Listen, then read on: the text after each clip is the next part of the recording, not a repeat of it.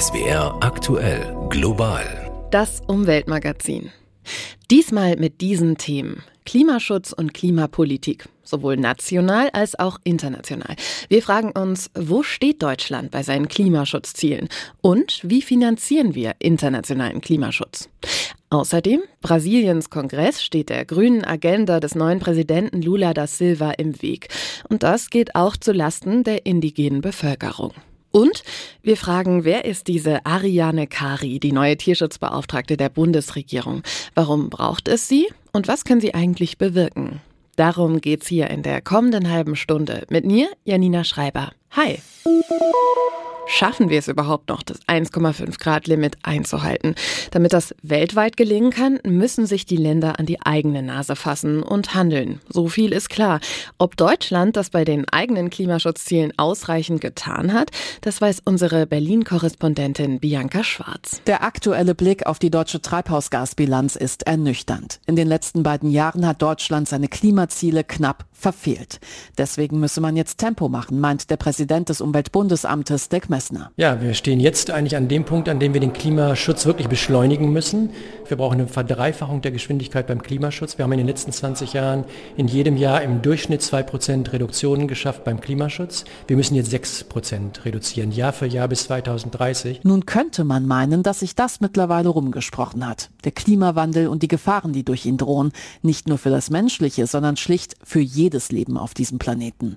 Dennoch werden in letzter Zeit die Kräfte immer lauter, die keinen Klimaschutz wollen, beobachtet Bundesumweltministerin Steffi Lemke. Es gibt äh, relevanten Streit über die Frage, ob wir wirklich unsere Klimaziele einhalten sollen oder ob man nicht doch eventuell, wie Friedrich Merz von der CDU sagt, noch 20 Jahre Zeit hätte. Die haben wir definitiv nicht. Deshalb gibt es ein Ringen darum, ob man nur Lippenbekenntnisse wie mit dem Pariser Klimaabkommen abgibt oder ob wir auch wirklich in der Realität und in der Praxis handeln. Und das Zweite scheint deutlich schwieriger zu werden als das Erste. Bisher konnten durch Abkommen zwischen Politik und Wirtschaft viele Erfolge erzielt werden. Wenn es jetzt noch schneller gehen muss, dann ist künftig noch viel stärker jede und jeder Einzelne gefragt. Aber die Debatten um den Klimaschutz machen manchen auch Angst. Steffi Lemke überlegt, wie man so viele wie möglich gut begleiten kann auf dem Weg zur Klimaneutralität. An der Wegscheide stehen wir jetzt, ob wir es schaffen, die Menschen wirklich mitzunehmen, ein Programm vorzulegen, das wirklich niemanden überfordert. Gerade die Menschen äh, mit schmalem Geldbeutel, auch wirklich davon zu überzeugen, dass es einerseits notwendig ist, umzusteigen und dass der Staat dabei helfen wird, sodass es bewältigbar bleibt. Laut Klimaschutzgesetz müssen die deutschen Treibhausgasemissionen im ersten Schritt um 65 Prozent sinken bis 2030. Sieben Jahre also, die theoretisch noch blieben. Dazu müsse man Kräfte bündeln, meint der Präsident vom Bundesumweltamt, Dirk Messner. Das ist eine große Herausforderung. Und wir sehen ja im Augenblick, das muss in vielen Sektoren stattfinden. In der Energiepolitik spielt das eine Rolle bei den Energiesystemen, im Gebäudebereich, beim Verkehr, in den Städten, bei der Mobilität und in, in der Landwirtschaft. Und das muss jetzt parallel vorangebracht werden. Bis 2045 will Deutschland komplett klimaneutral sein, also nicht mehr Treibhausgase ausstoßen, als zum Beispiel über Wälder auch wieder aufgenommen werden. Steffi Lemke setzt in dieser Frage auf Gemeinschaftlichkeit. Deshalb müssen wir viel miteinander reden, uns gegenseitig unterstützen und dann hoffe ich, dass wir an der Wegscheide in die richtige Richtung abbiegen werden. Wenn nicht, bedeutet es, dass ein sicheres und faires Leben für alle Menschen auf diesem Planeten innerhalb der nächsten 20 Jahre nicht mehr möglich sein wird. Aber auch das wissen schon alle. Ja, Steffi Lemke sagt viel miteinander reden. Das gilt ja gerade auch auf internationaler Ebene. Und die blickt gerade nach Bonn. Dort haben mehrere tausend Delegierte in den vergangenen zwei Wochen bei den Zwischenverhandlungen zur Weltklimakonferenz im November in Dubai miteinander gesprochen. Sie fassen da jetzt zwar keine klaren Beschlüsse, sollen aber zumindest die Weichen stellen für eine gelingendere Weltklimakonferenz im November in Dubai. Und eins wurde da schon deutlich, Klimaschutz das wird die Weltgemeinschaft Geld kosten. Das setzt vor allem die Länder unter Druck, die sowieso schon wenig haben und schon heute am meisten unter der Klimakrise leiden, die Entwicklungsländer. Als Geldgeber sind deshalb vor allem die Industriestaaten im Visier. Doch bei denen hapert's. Wie ein Bericht von der Hilfsorganisation Oxfam jetzt verdeutlicht hat, floss im Jahr 2020 statt der versprochenen 100 Milliarden Dollar höchstens ein Viertel der Summe an Entwicklungsländer. Das Problem bleibt. Klimaschutz kostet Geld. Eine andere Geldquelle, um Klimaschutzprojekte nicht nur über Staaten zu finanzieren, könnte eine neue Plattform der UN sein, über die auch bei der Zwischenkonferenz in Bonn diskutiert wurde. Unser Gesprächspartner Jannis Stoppel von Greenpeace, der weiß mehr. Ich habe vor der Sendung mit ihm per Telefon gesprochen. Global, das Gespräch. Herr Stoppel, wie genau funktioniert diese neue UN-Plattform? Ja, diese Plattform, die wurde äh, jetzt hier auf der Bonner Klimakonferenz das erste Mal präsentiert und soll in Dubai gelauncht werden. Und soweit wir das verstanden haben und auch die, die Verhandlerinnen und Verhandler das äh, verstanden haben, soll es eine Matchmaking-Plattform werden, wo äh, Projekte, die nicht auf Kohlenstoffmärkten basieren, sondern die ähm, rein dazu äh, da sein sollen, um die Klimaambitionen in den Ländern zu verbessern. Die können dort ja eingereicht werden und werden dann von den jeweiligen Ländern freigegeben für eine potenzielle Förderung. Und soweit ich das verstanden habe von der Präsentation, soll es da dann auch tatsächlich irgendwie so eine satellitenbasierte Weltkarte geben, wo man dann tatsächlich auch gleich mögliche Förderer oder Fördererinnen also Firmen, äh, Philanthropen, aber auch ne, äh, große Funds sehen kann, die einen dann in diesem Projekt eine Unterstützung äh, zusichern können. Ja. Diese Kohlenstoffmärkte, wie wir eben gehört haben, die entwickeln sich langsam. Also der Kohlenstoffmarkt aus Artikel 6 ist noch nicht wirklich etabliert, auch wissen wir. Aber was kann denn diese neue Plattform besser machen? Also welche Kritik gibt es an den Kohlenstoffmärkten? Ja, bei den Kohlenstoffmärkten drehen sich die Verhandlungen im Kreis und äh, Kohlenstoffmärkte haben einfach das bergen das große Risiko, dass Umwelt- und Sozialstandards nicht gewährleistet werden. Gerade in, in der großen Ausweitung von Biomasseplantagen, die sehr viel Land brauchen, äh, geht es dann um Landkonflikte, um Auswirkungen auf äh, Menschenrechte, auf Landrechte, auf die Natur. Und bei dieser neuen Plattform haben wir halt die Möglichkeit, dass da keine Gegenleistung erwartet wird, sondern es geht wirklich darum, dass Communities, dass indigenen äh, Gemeinschaften besonders halt im, im Sinne auch von dem äh, Schutz der Biodiversität, dadurch Projekte entwickeln, wofür sie dann langfristige Unterstützung bekommen und das nicht unter dem Druck machen müssen, dass da halt eine gewisse Gewährleistung von diesen CO2-Zertifikaten auch erwartet wird. Welche Rolle spielen dabei genau private Geldgeber? Also wie genau konkret kann ich mir das vorstellen? Sie haben eben schon ausgeführt, zum Beispiel indigene Communities können da Projekte launchen, einreichen sozusagen. Und dann können Firmen da einsteigen und Geld geben für Klimaschutz. Mit welchem Anreiz? Ja, der Anreiz ist einfach, dass wir, das hat der letzte IPCC-Bericht auch nochmal deutlich unterstrichen, dass wir die internationale Zusammenarbeit massiv fördern müssen und auch äh, ausweiten müssen. Und wenn man sich irgendwie den Handel mit CO2-Zertifikaten anguckt, dann geht es ja wirklich darum, dass Firmen weiter emittieren und Staaten weiter emittieren und es irgendwo anders ausgleichen. Und eine Förderung, und Geld ist ja wirklich in der Welt auch en masse vorhanden, eine Förderung, die nur das Ziel hat, einem Staat oder damit auch einer Gemeinde oder einem Projektpartner zu helfen, dort die Klimaschutzleistung zu verbessern, ist natürlich der bessere Weg, weil es nicht um eine Kompensation geht, sondern wirklich um eine Förderung von Klimaschutz in anderen Teilen der Welt. Inwiefern könnte das dann die Lücke schließen oder wirklich mehr Gelder bereitstellen, so eine das, Plattform? Das bleibt abzuwarten und genaue Zahlen kann ich da auch nicht nennen, aber es geht natürlich darum, dass man erstmal die Basis dafür schafft, dass eine internationale Kooperation auch unabhängig von einer Kompensationsleistung ermöglicht wird. Und es ist ein starker Anreiz für die Länder, glaube ich, diese Plattform auch zu nutzen, weil im Moment entsteht ja oder passiert ja sehr viel Förderung von Projekten auch im, im Bereich vom, vom, Klimaschutz. Die Länder, die ja das sozusagen auch verbuchen müssen unter ihren eigenen Klimaschutzzielen und ihren eigenen Klimaemissionsreduktionsberechnungen, die haben meistens gar keinen Überblick mehr irgendwie über wie viele kleine Projekte wo wie gefördert werden und was, was für eine Auswirkung das hat. Insofern ist es, glaube ich, auch eine Vereinfachung für gerade ärmere Länder, um einen Überblick davon zu überhalten, was in ihren, ihrem Land gefördert wird und von wem und das natürlich dann auch eine bessere Transparenz darüber schafft, was da wirklich passiert. Also ich kann nur ein Beispiel sagen aus dem Amazonas, da gibt es sehr, sehr viele Projekte, wo das Land Brasilien einfach mittlerweile teilweise den Überblick verloren hat wer wie wo was fördert und welche Klimaschutzleistung das eigentlich erbringt. Insofern kann es auch einfach dabei helfen, mehr Transparenz zu schaffen und eine bessere Berechnung von den geförderten Maßnahmen dann halt auch zu garantieren. Jetzt wissen wir aber, die äh, UN malt langsam. Also was ist der Status quo? Wann können wir dann damit rechnen, dass es tatsächlich kommen könnte, so eine Plattform? Genau, also wichtig sind jetzt erstmal noch die Verhandlungen, die jetzt in Bonn abgeschlossen werden, aber dann auch zwischen Bonn und Dubai äh, passieren, äh, damit wirklich eine Inklusion von, von der Möglichkeit garantiert ist, dass lokale Gemeinden, dass indigenen Gemeinden äh, die Möglichkeit haben, da Projekte wirklich auch durchzubringen und vorzuschlagen und auch eigenständig halt äh, mit, mit anbieten zu können. Ähm, das ist noch nicht hundertprozentig gesichert.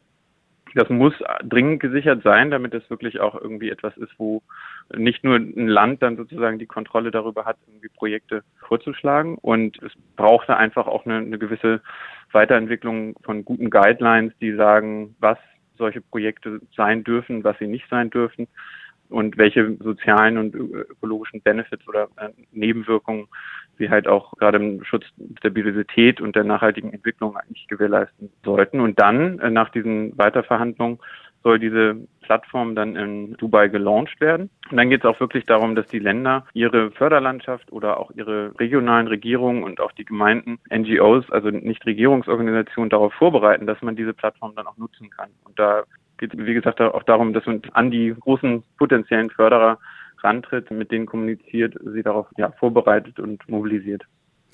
Wenn wir fragen, wie finanzieren wir die Klimakrise und auf diese neue UN-Plattform schauen, sollten wir uns da tatsächlich auf private Geldgeber verlassen oder muss da auch von staatlicher Seite mehr kommen?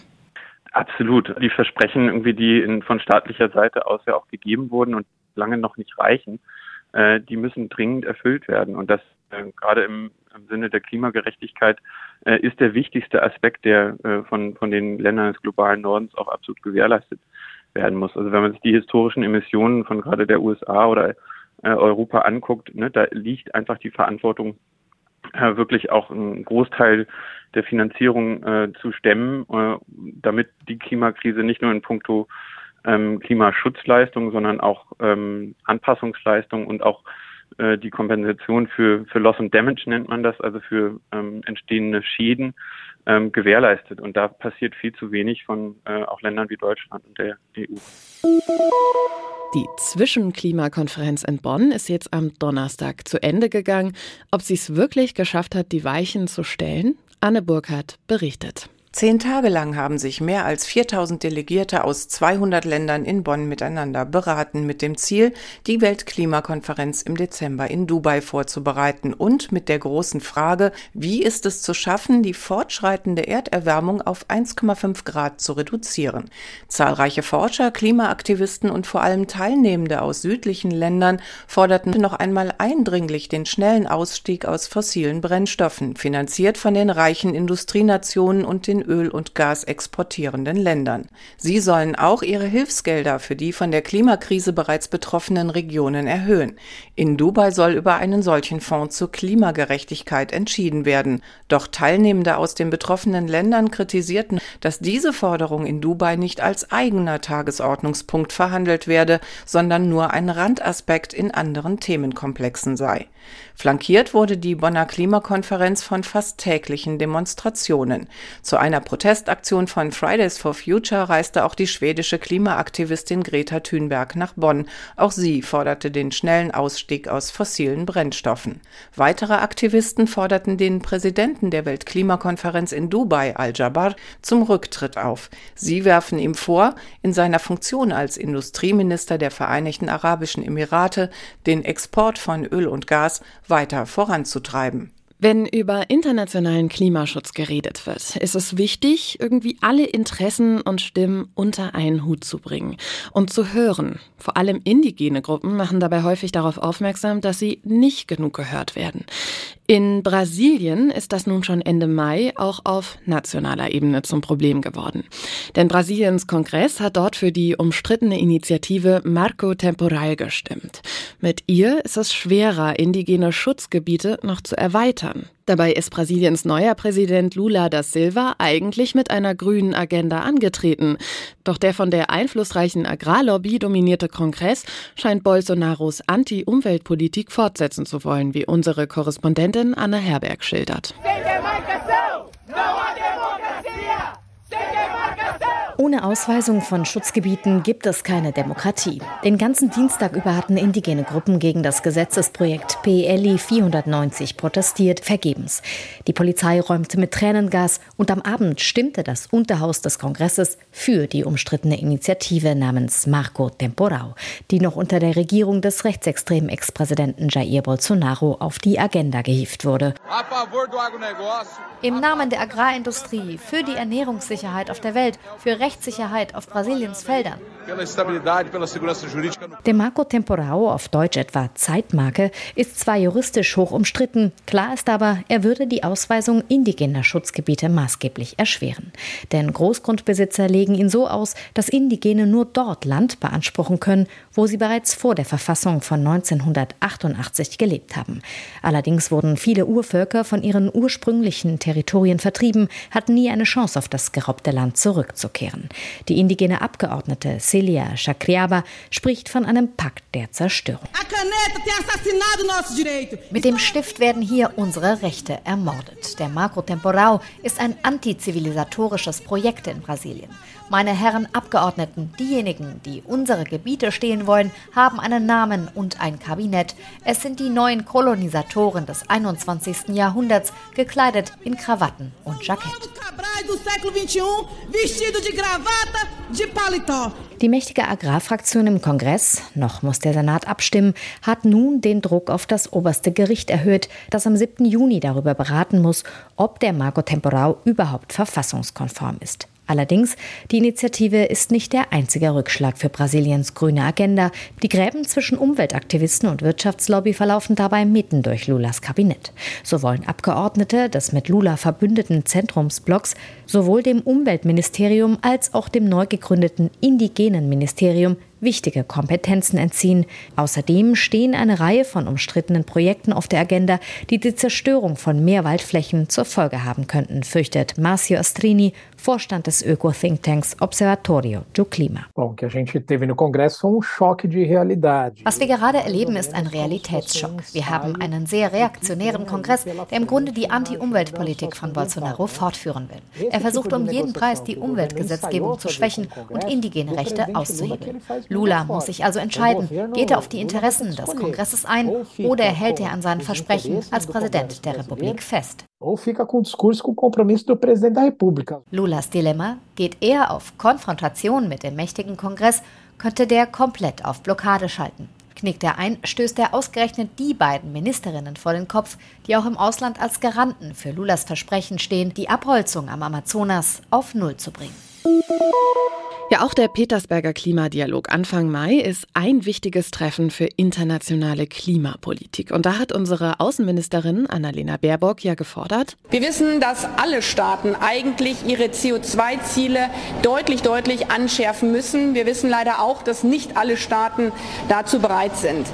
Deswegen möchte ich bei diesem Petersberger Klimadialog die Debatte darüber eröffnen, ob wir auf der nächsten Klimakonferenz nicht zu einem erneuerbaren Ziel kommen sollten und kommen können. Ein globales Ziel für erneuerbare Energien. Zum Beispiel Windkraft. In Deutschland will die Bundesregierung mit dem Wind an Land Gesetz ja den Ausbau deutlich vorantreiben. Dabei sollen alte Windkraftanlagen auch gegen modernere ausgetauscht werden können. Das Ganze nennt sich Repowering und könnte sogar dazu beitragen, dass wir doch noch unsere Ausbauziele für Wind an Land erreichen. Und zwar ohne allzu viele neue Flächen dafür nutzen zu müssen. Also eigentlich ein sinnvoller Ansatz. Die Realität vor Ort sieht allerdings oft anders aus. Wenn eine Behörde jetzt jahrelang gelernt hat, etwas zu verhindern, die muss jetzt genau das Gegenteil tun. Und ähm, dann müssen sie erstmal die Leute ja auch schulen, überzeugen. Das, neue Mitarbeiter brauchen sie. Das ist ja ein anderes Tempo. Das war Ciro Capricano, der ist Projektentwickler für Windparks und der hat versucht, einen Windpark mit fünf älteren Windrädern zu repowern, also gegen neuere, leistungsfähigere auszutauschen.